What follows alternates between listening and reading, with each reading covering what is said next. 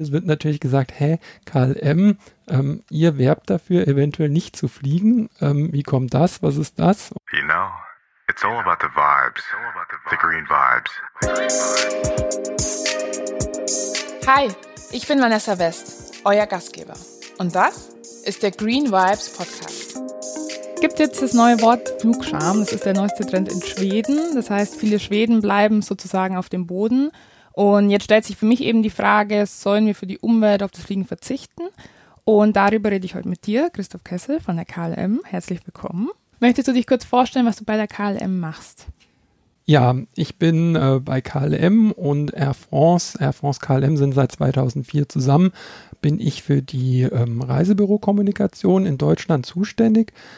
Und ähm, ja, deswegen kümmere ich mich letztendlich darum, die Themen, die uns wichtig sind, den Reisebüros zu vermitteln. Und dazu gehört auch jetzt das Thema das Fly Responsibly von Karl M. Das heißt, diese Initiative zu sagen, ähm, dass man schauen muss, beim Fliegen letztendlich muss jeder Flug wirklich notwendig sein. Kann man sich auch eventuell über eine Videokonferenz äh, treffen. Und wenn man fliegt, was der Reisende machen kann, was eine Airline machen kann und was die gesamte Branche machen kann. Das ist ein Teil meiner Aufgabe. Ich informiere natürlich auch die Reisebüros über andere Produkte, aber gerade dieses, ähm, dieses Fly Responsibly ist auch sehr erklärungsbedürftig, weil es wird natürlich gesagt, hä, KLM, ähm, ihr werbt dafür, eventuell nicht zu fliegen. Ähm, wie kommt das? Was ist das? Und ähm, ist aber auch sehr spannend und ist eine ziemliche Herausforderung. Aber wenn ich mir jetzt vorstelle, vor 100 Jahren sah das Fliegen ja noch ganz anders aus. Also die Menschen standen wahrscheinlich Schlange, um überhaupt einmal in einen Flieger steigen zu können. Und jetzt 100 Jahre später wird Fliegen irgendwie zum, man sagt ja sogar in den Medien Umweltkiller. Also es gibt eben dann Flugscham. Die Leute wollen zum Teil nicht mehr öffentlich zeigen, dass sie fliegen. Auf der anderen Seite fliegen Menschen so viel wie noch nie zuvor. Ähm, was ich dabei interessant fand, ist eben, dass 80 bis 90 Prozent der Weltbevölkerung noch nie geflogen ist. Dafür es aber halt Privilegierte gibt, die umso mehr fliegen.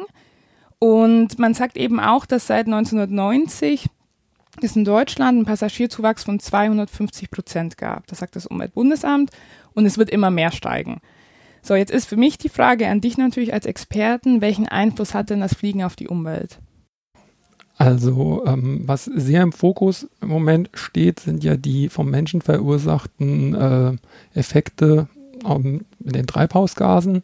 Ähm, es gibt drei natürliche Treibhausgase, letztendlich Lachgas, Methan und äh, Kohlendioxid. Ähm, Methan und Lachgas entstehen eher zum Beispiel der Massentierhaltung, muss man sagen, ähm, entstehen weniger bei Verbrennungsprozessen. Dafür ähm, ist das CO2 der Hauptverursacher. Ähm, es sind Verbrennungen letztendlich von fossilen ähm, Brennstoffen, äh, von fossilen Stoffen oder halt, wie gesagt, von Kerosin oder anderen ähm, Stoffen. Nun ist es so, dass der Weltluftverkehr aktuell einen Einfluss hat von 2,6 Prozent des vom Menschen gemachten CO2 ähm, Ausstoßes. Das lag auch schon mal höher, habe ich äh, gelesen. Das war mal bei 2,9 Prozent vor 10, 15 Jahren. Das heißt, der Hintergrund ist, obwohl immer mehr, wie du schon gesagt hast, immer mehr Menschen fliegen, ist es so, dass die Luftverkehrsbranche letztendlich es dort zu einer Reduzierung des gesamten CO2-Ausstoßes prozentual kam. Ähm, man muss aber dazu sagen, ähm, ja, dass 2,6 Prozent halt immer noch der Wert ist und alle Branchen, also nicht nur der Luftverkehr, auch die Verkehrsbranche, die glaube ich insgesamt so 16, 17 Prozent ausmacht, ähm, aber auch letztendlich die 82 Prozent, die wir jetzt hier nicht haben, Hausaufgaben machen müssen, weil es geht so nicht weiter. Theoretisch ist es ja so, dass Fliegen dazu beiträgt, dass die globale Erderwärmung noch schneller stattfindet, dass immer mehr Menschen fliegen, immer mehr ähm, CO2 produziert wird. Dann habe ich ja noch gelesen über die ähm, Kondensstreifen von denen ich vorher noch nie in meinem Leben gehört habe, auch sehr schlimm sind, weil so wie es ich verstanden habe, durch Verbrennung von jetzt Wasserdampf ähm, oder Abgasen entstehen ja eben ähm, Eiskristalle, die quasi dann auf dieser Höhe, wo sich das Flugzeug befindet, auch dafür sorgen, dass ähm, Wärme eben nicht abgelassen werden kann. Das heißt, da haben wir auch noch ein Problem, wo jetzt auch die Frage ist, es sind, also es ist nicht nur CO2, worüber eigentlich in den Medien nur gesprochen wird, sondern es sind ja auch verschiedene Schadstoffe. Ähm, jetzt würde mich natürlich interessieren, wo du in deinem letzten Urlaub warst und wie oft du fliegst, weil ich meine, du arbeitest für die Fluggesellschaft, da könnte man annehmen, dass jemand häufiger fliegt als andere Menschen. Also es ist so, ähm, ich habe mich mit dem Thema privat auch auseinandergesetzt. Ähm, das Interessante ist, ich hatte das eigentlich Zeit meines Lebens ähm, im Hinterkopf, dass ich gesagt habe, ich fliege dort, wo es notwendig ist, aber ich fliege nicht um des Fliegens Willens. Das heißt, also ich war jetzt im Sommer mehrmals unterwegs, allerdings nie mit dem Flugzeug. Ich war ähm, in der Schweiz, war ich mit dem Zug und hatte die Fahrräder dabei, also mit meiner Frau zusammen. Ähm, und davor waren wir mit dem Zug ähm, an die Nordseeküste gefahren und mit dem Schiff auf die autofreie Insel Baltrum. Aber ich muss sagen, ähm, ich war auch dieses Jahr schon in den Urlaub geflogen. Und zwar im Januar bin ich in den Oman geflogen. Und ähm, in dem Land geht, also da merkt man auch so, wie pragmatisch diese Menschen letztendlich zwischen den Großmächten Saudi-Arabien und Iran auch ihre Rolle finden und das ist sehr, sehr spannend. Und das finde ich immer auch beim Reisen interessant, ähm, das vor Ort zu sehen und das ist auch so ein bisschen der Punkt, warum ich auf eine Fernreise im Zweifel aktuell nicht verzichte, weil ich zum Beispiel in den Ländern, wo ich bin, versuche auch die Einheimischen vor Ort zu unterstützen. Ich war in Nepal zum Beispiel und da hat man die Wahl, nimmt man einen Bergführer, der über die Organisation krankenversichert ist oder nicht. Das heißt, ähm, man kann, wenn man sich vorher informiert, den Menschen sehr, sehr viel helfen, indem man das Geld mitbringt ins Land und direkt im Land letztendlich den Menschen zur Verfügung stellt. Ähm, genauso war ich in Sri Lanka zum Beispiel unterwegs mit jemandem, ähm, wir waren wandern in der Teeplantage und er hat mir gesagt, ja Christoph, das ist die letzte Tour, die er macht, weil er zieht in zwei, drei Wochen ähm, in die Emirate um und arbeitet da bei einem Pizzaservice, weil er dort ein geregeltes Einkommen hat, weil die Touristen in Sri Lanka leider nur im europäischen Winter kommen. Und das ist das große Problem, wenn wir, denke ich, von heute auf morgen alle sagen, wir haben Flugscham, wir fliegen gar nicht mehr, ähm, dass der weltweit ein Großteil des Tourismus wahrscheinlich zusammenbrechen würde. Wir stehen ja eigentlich ein bisschen vor dem Problem, weil zum einen ähm, sollte der Tourismus in anderen Ländern florieren, deswegen ähm, sollte man trotzdem noch hinfliegen. Zum anderen hat man schon gemerkt, finde ich jetzt, wie du erzählt hast, dass man trotzdem bewusster fliegen sollte. Gleichzeitig hat man aber dann dieses Problem, dass eben ähm, der Klimarat hat ja beschlossen, auf zwei Grad sollte die globale Erwärmung ähm, reduziert werden, irgendwie nächst, Mitte nächstes Jahrhunderts. Und dazu darf jeder nur 2,7 Tonnen verbrauchen. Jetzt waren wir hier bei deinen Beispielen schon weitaus drüber. Und ich habe jetzt auch gelesen, München, New York hin und zurück wären irgendwie, ähm, ich glaube, 4,4 Tonnen waren es. Das heißt, man ist da auch schon weitaus drüber. Das heißt, was kann denn ich jetzt als Konsument, Passagier anders machen? Was wäre deine Empfehlung? Also was wir anbieten, bei KLM ist ähm, die sogenannte CO2-Kompensation. Wenn man im Reisebüro bucht, ähm, kann man das später auf der KLM Homepage, kann man sich seine Buchung aufrufen und kann dann diese ähm, Buchung CO2-neutral gestalten, indem man das Ganze kompensiert. Wenn man das Ganze online bucht über die App, ist das in der App sogar integriert. Mit drei Klicks hat man das ähm, kompensiert, äh, wird dann mit Kreditkarte bezahlt.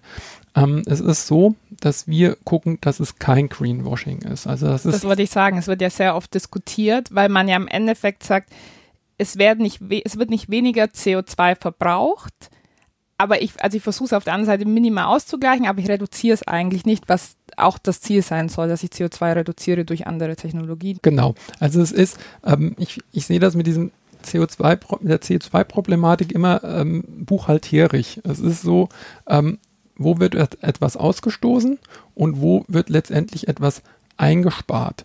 Ähm, und das, dass sich das ausgleicht, das ist die Idee dieser CO2-Kompensation.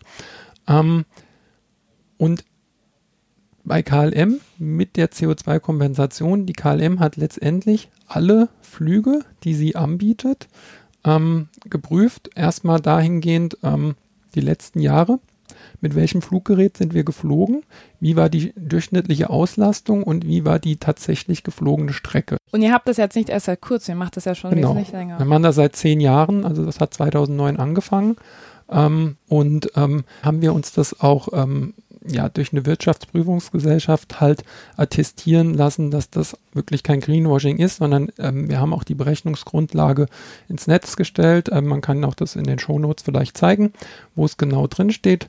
Ähm, zum Beispiel für die Strecke Amsterdam-Berlin ist es so, dass es am Ende pro Passagier durchschnittlich 22 Liter Kerosin sind, die verbraucht werden. Und das entspricht am Ende einem Kompensationsbetrag, der nur etwas über 1 Euro ist. Wenn man von Amsterdam nach Mauritius zum Beispiel fliegt, ich habe das Beispiel einfach mal genommen, ähm, dann sind es etwas über 10 Euro. Das heißt, es wären etwa 11 Euro, hin und zurück dann 22. Und jetzt ist natürlich die Frage, was passiert mit dem Geld? Mit dieser CO2-Kompensation, die Beträge, die wir letztendlich generieren bei KLM, die fließen in einen, das machen wir jetzt nicht selber, dass wir sagen, okay, wir, wir gehen jetzt hier irgendwo hin und machen ein Projekt, sondern auch da wieder, das ist uns wichtig, wir nutzen den Goldstandard. Äh, Goldstandard.org ist die Organisation, wurde vom WWF gegründet, soweit ich das äh, richtig ähm, gelesen habe. Und die bietet ähm, Firmen wie KLM verschiedene Projekte an. Wir hatten ein Projekt in Ghana äh, bis 2017. Ähm, da ging es darum, Kohleöfen den Menschen zu geben, weil in vielen Ländern ähm, wird noch auf Holz gekocht und das ist Energie komplett ineffizient und das Schlimmste, wie gesagt, des menschengemachten CO2, das Schlimmste ist, sind diese Verbrennungsprozesse. Das heißt, je weniger Wasserstoff bei einem Verbrennungsprozess drin ist, desto höher ist der CO2-Ausstoß. Das heißt, ähm, ja, letztendlich ähm, mit Holz ist das extrem. Ähm, das Projekt wurde dann 2017 beendet. Ich nehme an, dass dann in der Region wahrscheinlich genug von diesen Kochern auch verteilt waren. Ähm, und wir sind 2017 dann, äh, haben wir angefangen, ein Projekt in Panama. Und das ist das ähm, CO2 Tropical Mix heißt das Projekt. Kann man auch auf goldstandard.org mal sich anschauen. Ähm, und dort geht es um einerseits um die Aufforstung, ander, aber andererseits auch um den Menschen vor Ort. Ähm, durch eine reine Aufforstung haben die Menschen keine Perspektive. Das wird auch oft kritisiert, weil quasi gesagt wird, den Menschen wird dann ihr Platz weggenommen, wo sie Rinder damit füttern können oder ähnliches. Genau. Bei uns ist es so, mit diesem Tropical Mix in Panama ist es so, dass einerseits aufgeforstet wird, andererseits wird, ähm, werden Kakaoplantagen ähm, für die Menschen vor Ort geschaffen. Und ähm, dieser Fonds hat letztendlich schon 150 Jobs geschaffen. Die Leute kriegen dort auch sogar eine Altersvorsorge und das ist alles andere als selbstverständlich in Panama. Und das Schöne ist, ähm, das ist jetzt wirklich so eine Art Kreislaufwirtschaft. Das heißt, der Kakao wird von uns dann auch abgenommen und wandert letztendlich in der World Business Class von KLM als Schokohäuschen praktisch wieder zum Passagier. Das heißt, wenn der Passagier vorher kompensiert hat, kommt es praktisch so wieder zurück zu dem Passagier.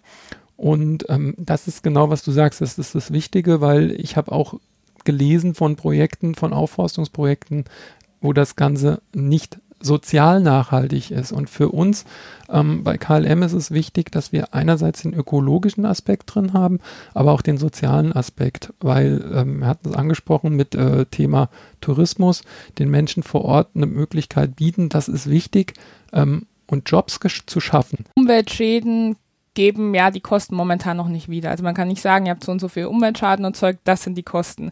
Jetzt wird ja immer kritisiert, dass eben CO2-Kompensation zu niedrig ist und dass es nicht die realen Kosten der, also des Schadens, was in der Umwelt erzeugt worden ist, wiedergegeben wird. Kannst du mir erklären, grob, weiß nicht, ob das möglich ist, wie ihr diese Kosten errechnet und wieso die so gering sind?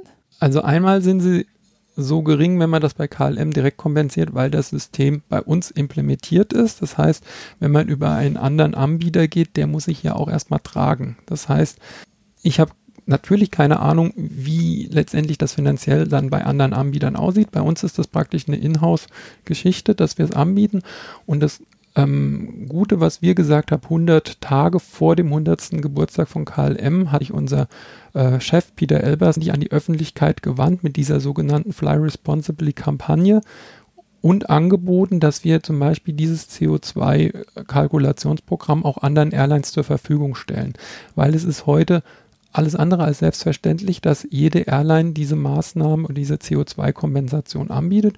Und für uns ist es wirklich ähm, ein Blick über den niederländischen Teich, der Tellerrand sozusagen, ähm, weil wir sagen, wir als KLM, wir können die Welt nicht alleine retten. Ähm, wir brauchen dazu schon mal auf jeden Fall alle Fluggesellschaften und deswegen war auch der Aufruf an die Branche, ähm, ihr könnt letztendlich unser äh, System nutzen, aber es steht auch, letztendlich hat auch unser Chef gesagt, es gibt auch andere Airlines, die in die ähnliche Richtung gehen. Das tun wir natürlich auch anerkennen, weil hier sollten wir jetzt nicht sagen, huhu, wir sind hier die, die Besten, sondern wichtig ist, dass möglichst viele mit an Bord sind, ähm, im wahrsten Sinne des Wortes, was das angeht, ähm, und dass wir als Branche da vorangehen. Ähm, weil, wie du es schon gesagt hast, ist, ist diese Flugscham existiert, ist hauptsächlich in, in Schweden ja, entstanden durch Greta Thunberg. Ähm, es ist in der Hinsicht dann auch, denke ich, wichtig, was wir eventuell auch wirklich als Branche, aber auch als Airline alleine äh, machen können und welche Möglichkeiten wir einerseits, wie gesagt, den Passagieren bieten, aber wir haben auch ähm, eine Möglichkeit, die wir Unternehmen bieten. Darauf will ich jetzt auch gerne eingehen, weil du hast jetzt Greta genannt und es gibt ja den Greta-Effekt, dass Greta beispielsweise jetzt nicht mehr mit dem Flugzeug ähm, unterwegs ist, aber trotzdem um die Welt reist. Und ich finde, momentan ist es vor allem so, dass immer auf uns Konsumenten gegangen wird. Also fliegt nicht mehr, macht das nicht mehr. Und meiner Meinung nach sollte eben vor allem die Luftfahrtbranche, aber auch die Politik sich mehr mit einmischen, so dass nicht der Konsument immer nur gezwungen ist, Dinge zu verändern.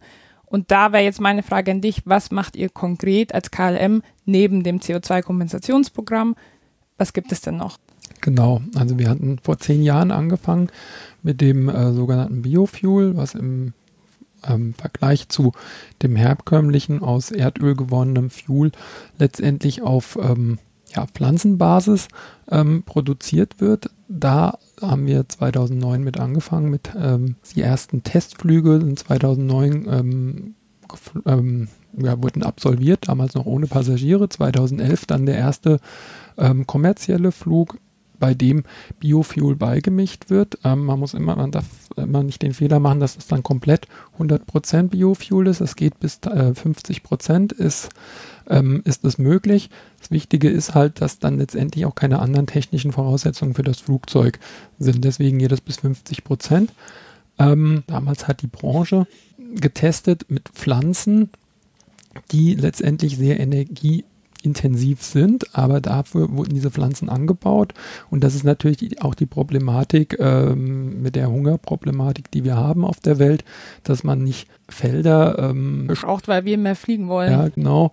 Ähm, und da wird eventuell am Ende noch der Tropen, äh, der Regenwald abgeholzt, ähm, um dann letztendlich da irgendwelche Felder mit, mit einer energieintensiven Pflanze zu bebauen.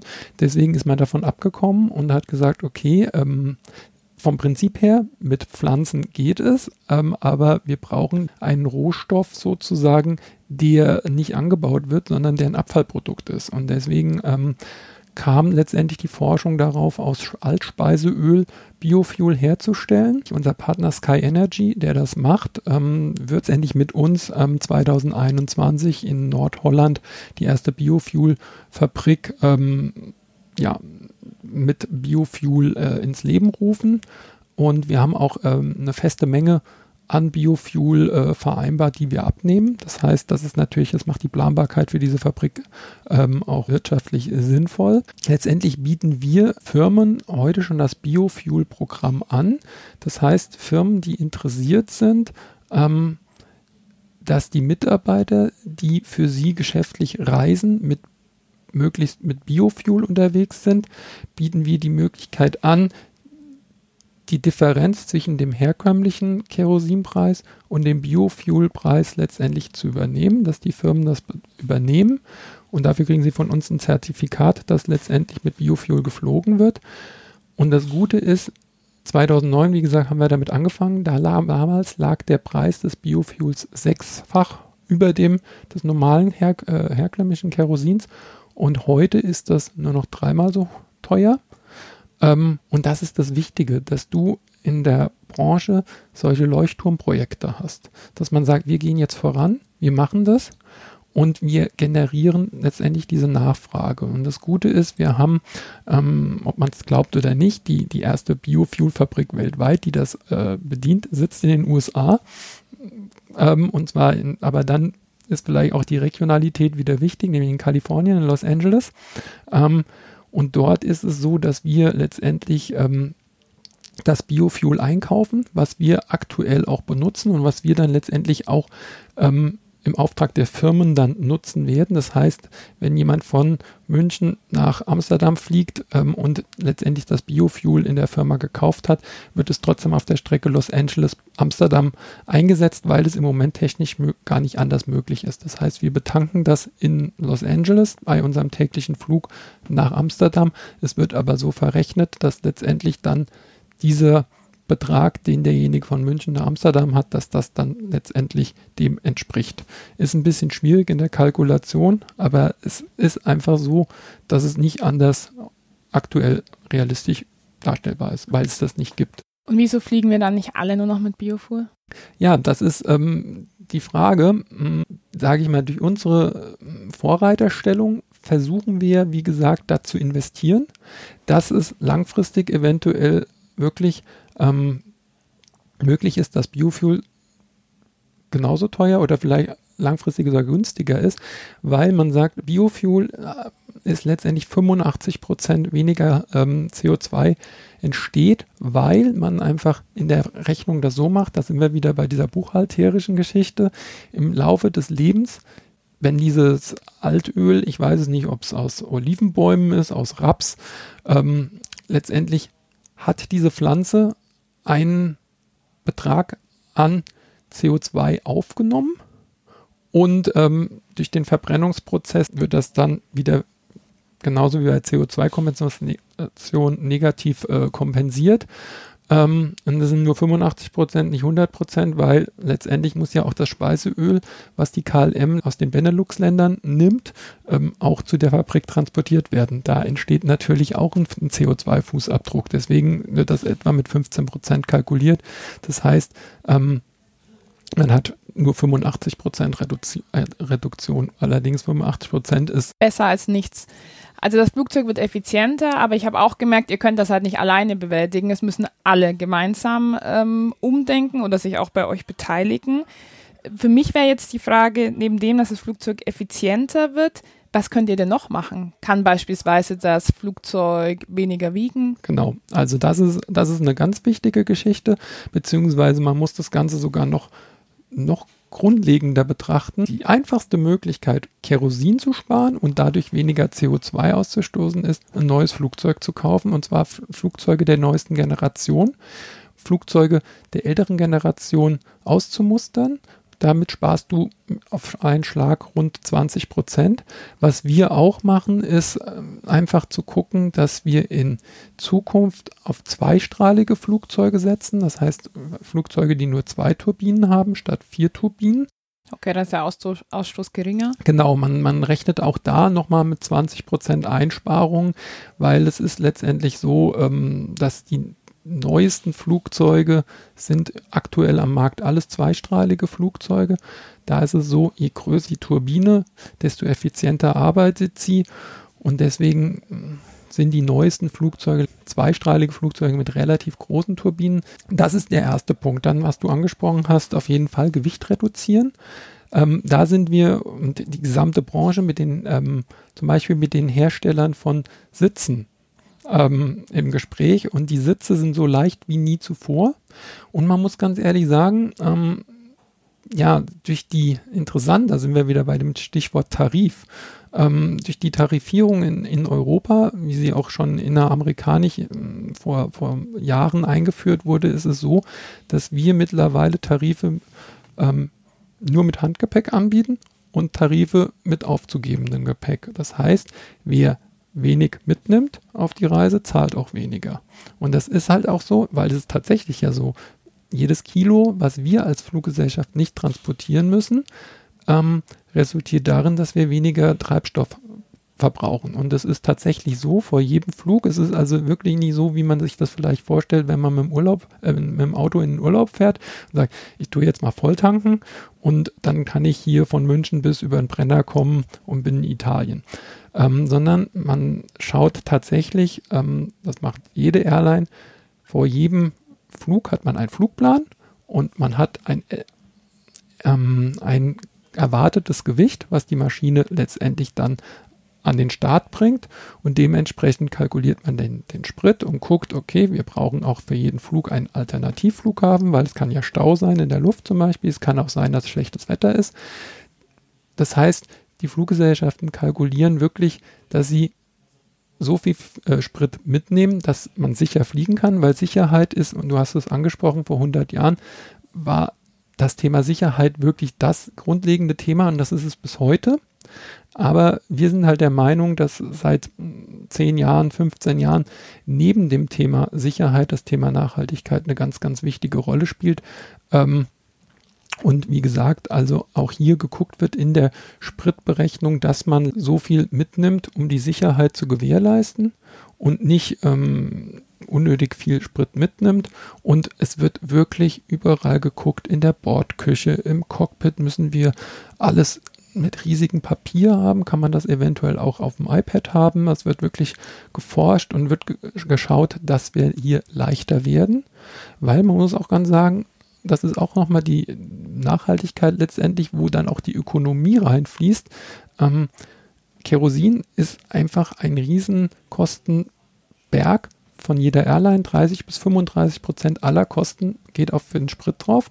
Und das ist ja das Gute, derjenige, der nachhaltig, der spritsparend arbeitet, weniger zahlen muss. Aber was hältst denn du da davon? Soweit ich informiert bin, ist es so, dass in Europa gibt es eine Kerosinsteuer?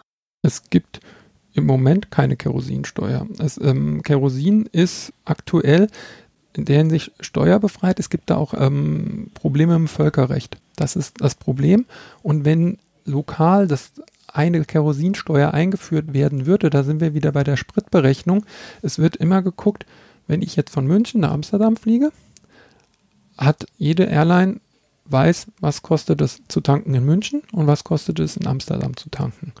Und das wird heute natürlich auch ge geguckt, aber es ist halt so, wenn auf einmal es gravierend teurer wäre, egal jetzt ob in Amsterdam oder in München oder in Zagreb oder in, in, in Rom, ähm, dann würde im schlimmsten Fall genau diese CO2-Steuer das Gegenteil be bewirken, dass es am Ende sinnvoller ist, vorher nämlich das Volltanken zu betreiben, dann wird man zwar schwerer, aber spart am Ende Geld ein. Deswegen sollte es hier keinen Alleingang geben von einem, von einem Land, sondern es sollte möglichst weltweit geguckt werden oder es sollte zumindest europäisch geguckt werden. Und da ist es nochmal auch eine Geschichte, ähm, wo ich auch wirklich Hoffnung habe, dass sich die in Zukunft realisieren lässt. Das ist der sogenannte Single European Airspace.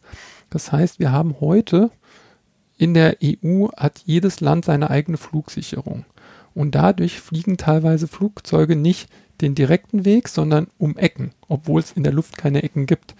Und ähm, man hat errechnet, dass man eventuell 10% des Kerosins, was in der EU verflogen wird oder in Europa verflogen wird, alleine durch diese Maßnahme sparen könnte. Und es gibt immer mehr Verfechter, auch in der Politik, die sagen, wir müssen das jetzt umsetzen, weil man sieht das praktische Beispiel USA.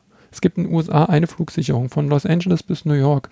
Und ähm, dadurch kann man in den USA viel Treibstoff, treibstoffsparender fliegen, dass halt auch hier wieder das Ökologie und Ökonomie nicht entgegensetzt wirken, sondern wirklich an einem Strang ziehen. Und das ist wichtig. Interessant ist ja, dass der Aufschrei aber wegen Flugscham jetzt nicht zwingend von der Politik kam. Ihr habt schon viel länger daran geforscht, was ihr aber gar nicht so offensichtlich plakativ wie viele andere Unternehmen jetzt gezeigt habt, meiner Meinung nach. Dann hat man jetzt die Bewegung Friday for Futures, die mit ähm, Fliegen eben darauf hingewiesen hat, hey, das ist irgendwie nicht in Ordnung, dass ihr mehr fliegt, hört auf zu fliegen. Jetzt wäre meine Frage an dich, was wünschst du dir denn von nicht nur von der Branche, sondern von uns Menschen, von der Gemeinschaft. Es gibt viele innovative Startups, Ideen, die an gewissen Dingen arbeiten, die sich manchmal vielleicht sogar eher noch schneller einbringen als große eingesessene Konzerne. Was wünschst du dir?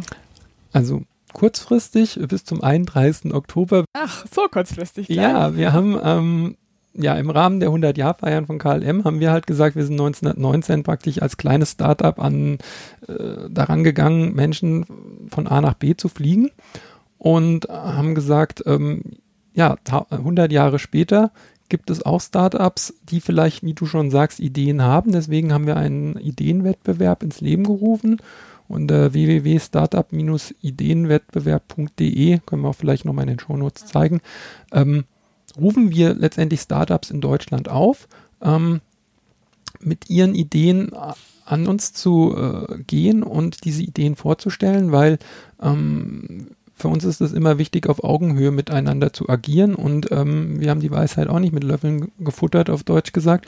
Und eventuell gibt es einfach Startups, die uns da auch um Längen voraus sind und Lust haben, diese Ideen zu teilen. Und ähm, ja, die, die innovativste Idee prämieren wir mit 10.000 Euro praktisch äh, monetär. Allerdings möchten wir auch die zehn besten Ideen der Gestalt prämieren, dass wir dann die CO2-Kompensation äh, für ein Jahr auf allen Flügen, die diese Startups mit Air France, KLM und Delta Airlines äh, absolvieren, also für die, für die äh, Mitarbeiter, dass wir das dann kompensieren.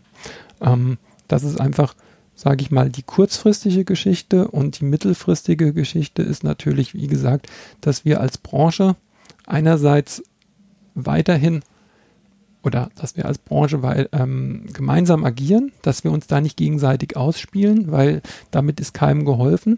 Und die, dass wir halt auch die realistische Chance haben, dass wir in 100 Jahren immer noch Personenbeförderung machen, wie das dann ausschaut, ist es die andere Frage. Aber auch hier ähm, haben wir, und ich denke, das ist immer die Basis dieser hundertjährigen, ähm, dieses hundertjährigen Bestehens gewesen, dass wir uns mit Partnern eingelassen haben.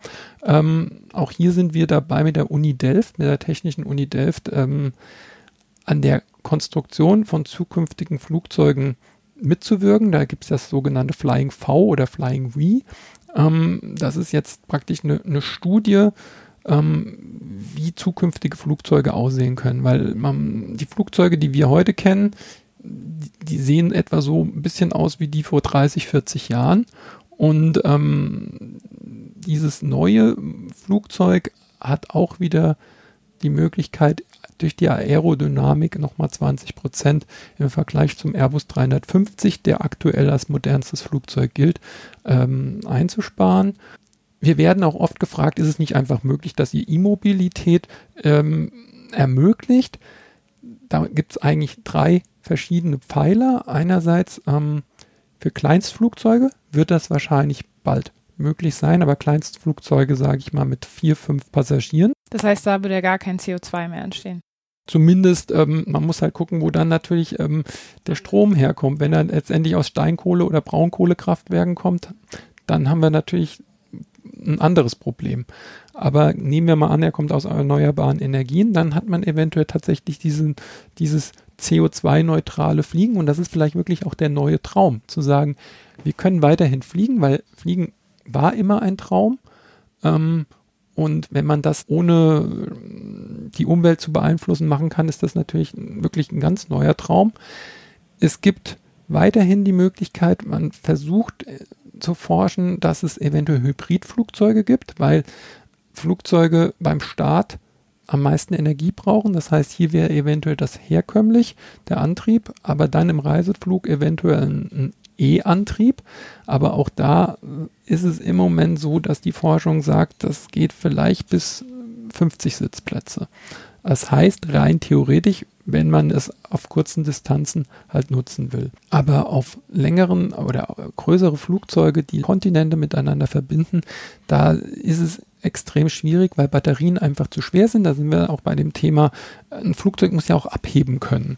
Und ähm, die Akkus wären einfach so schwer, dass das gar nicht geht.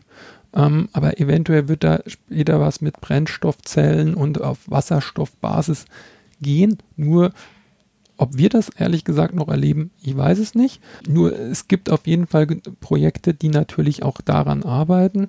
Ähm, das ist natürlich auch meine große Hoffnung, dass es da eventuell irgendwann einen Quantensprung halt gibt. Ich meine, das dauert alles wahrscheinlich noch. Die Leute oder die Personen sind am Forschen. Die Frage ist natürlich so, was kann ich jetzt konkret machen? Weil jeder redet davon, wir müssen jetzt handeln, sonst haben unsere Kinder, Enkelkinder, wie auch immer mehr keine zukunftsträchtige ähm, Welt mehr.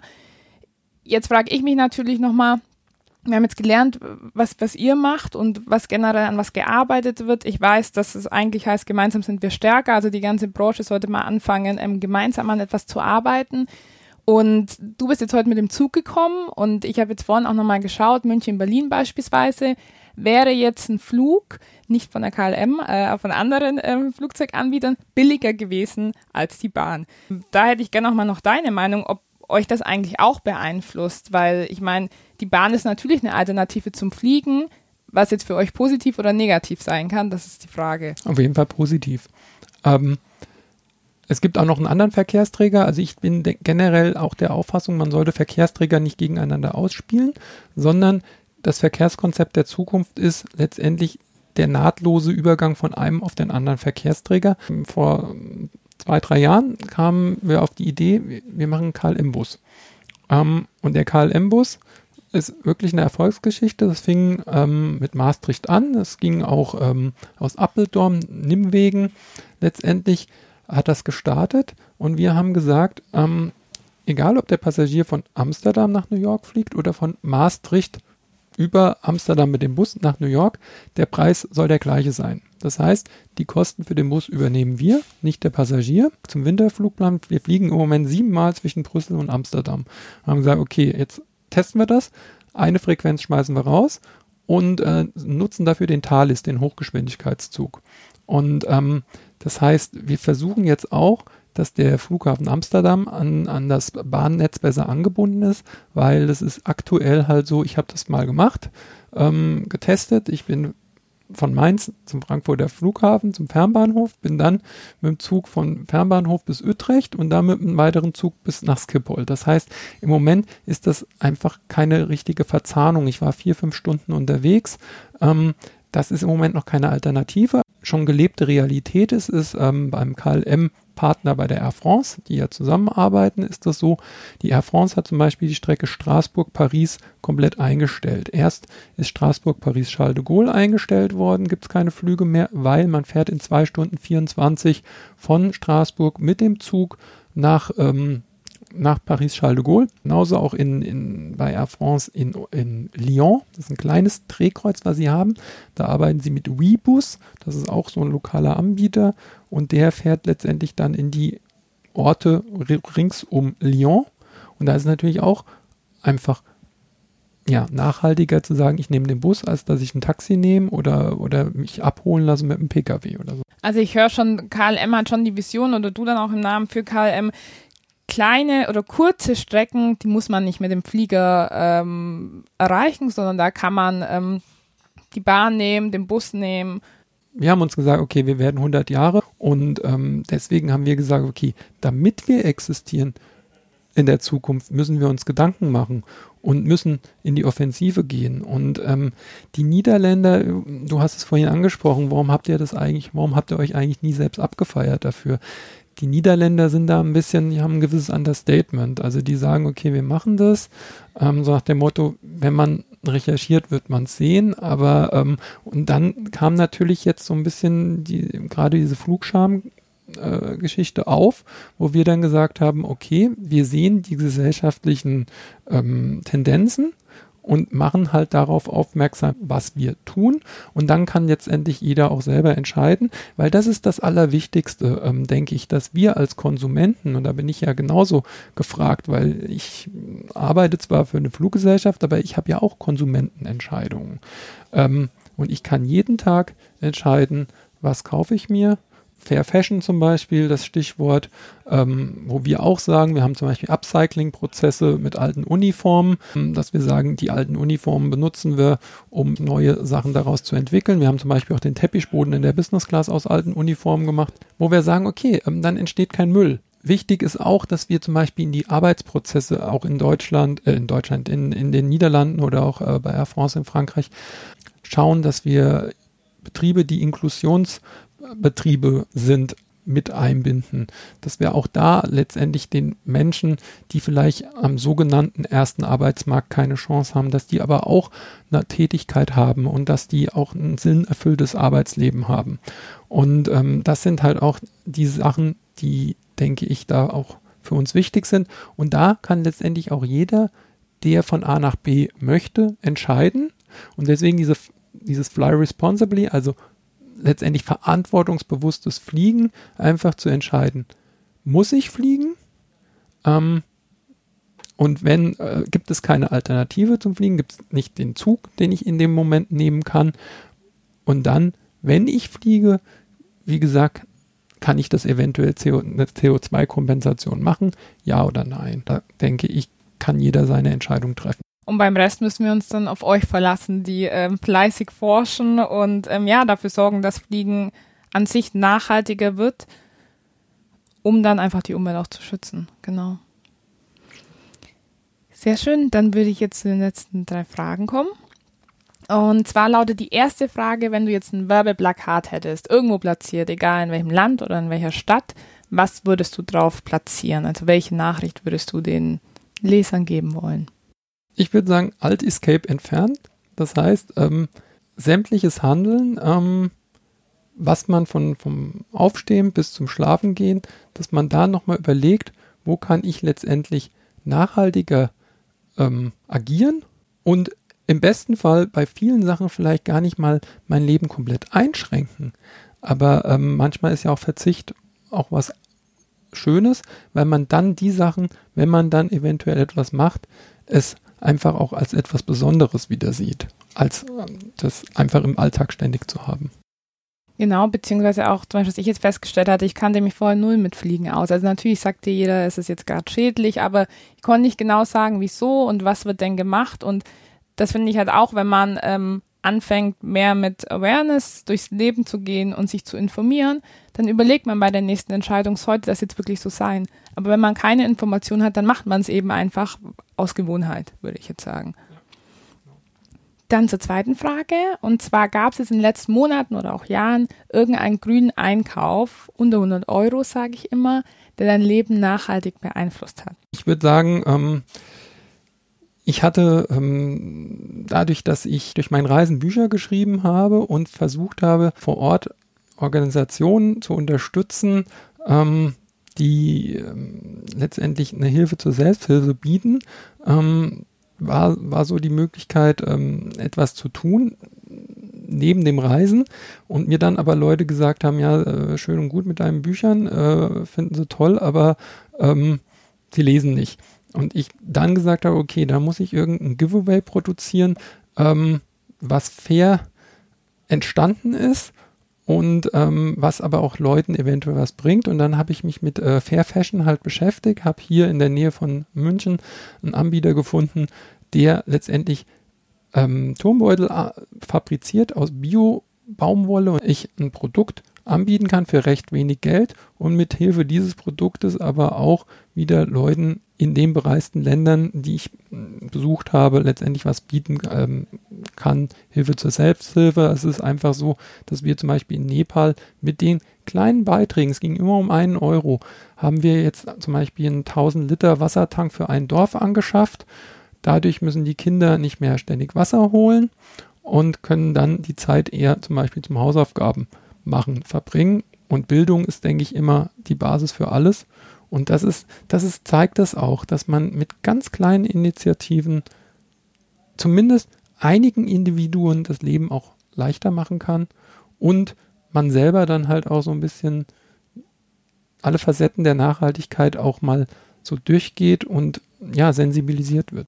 Aber wo lässt du die Turmbeutel produzieren? Die Turmbeutel werden hier in Oberbayern produziert. Also sie werden, die Baumwolle wird in Indien gemacht und wird dort auch verarbeitet unter Fairtrade-Bedingungen. Das heißt, Fairtrade ist ja das, das Wichtige. Ich war in Sri Lanka zum Beispiel auf einer Teeplantage, da stand eine Toilette und, ähm, und ich habe meinen Guide gefragt, wieso ist da dieses Fairtrade-Symbol drauf? Hat er gesagt, ja, weil hier die Pflückerinnen eine Toilette haben. Auf der herkömmlichen Plantage haben die keine Toiletten. Und ähm, das hat mir dieses Fairtrade, also Fairtrade, wenn wir in den Supermarkt gehen, überall hat man mal Fairtrade gesehen, kostet oft nicht viel mehr oder gar nicht mehr. Und das ist, das Wichtige ist, das ist ein Label, das ist, äh, das ist allgemein standardisiert. Also wenn man ein Fairtrade-Produkt kauft, kann man sicher sein, dass derjenige, der es produziert hat, es zu fairen Bedingungen produziert hat. Vollständige bitte noch den Satz Nachhaltigkeit ist. Das ist letztendlich äh, die Basis unserer Zukunft. Das finde ich schön. Dann bedanke ich mich für das Gespräch. Danke Vanessa, danke, dass ich Gast sein durfte.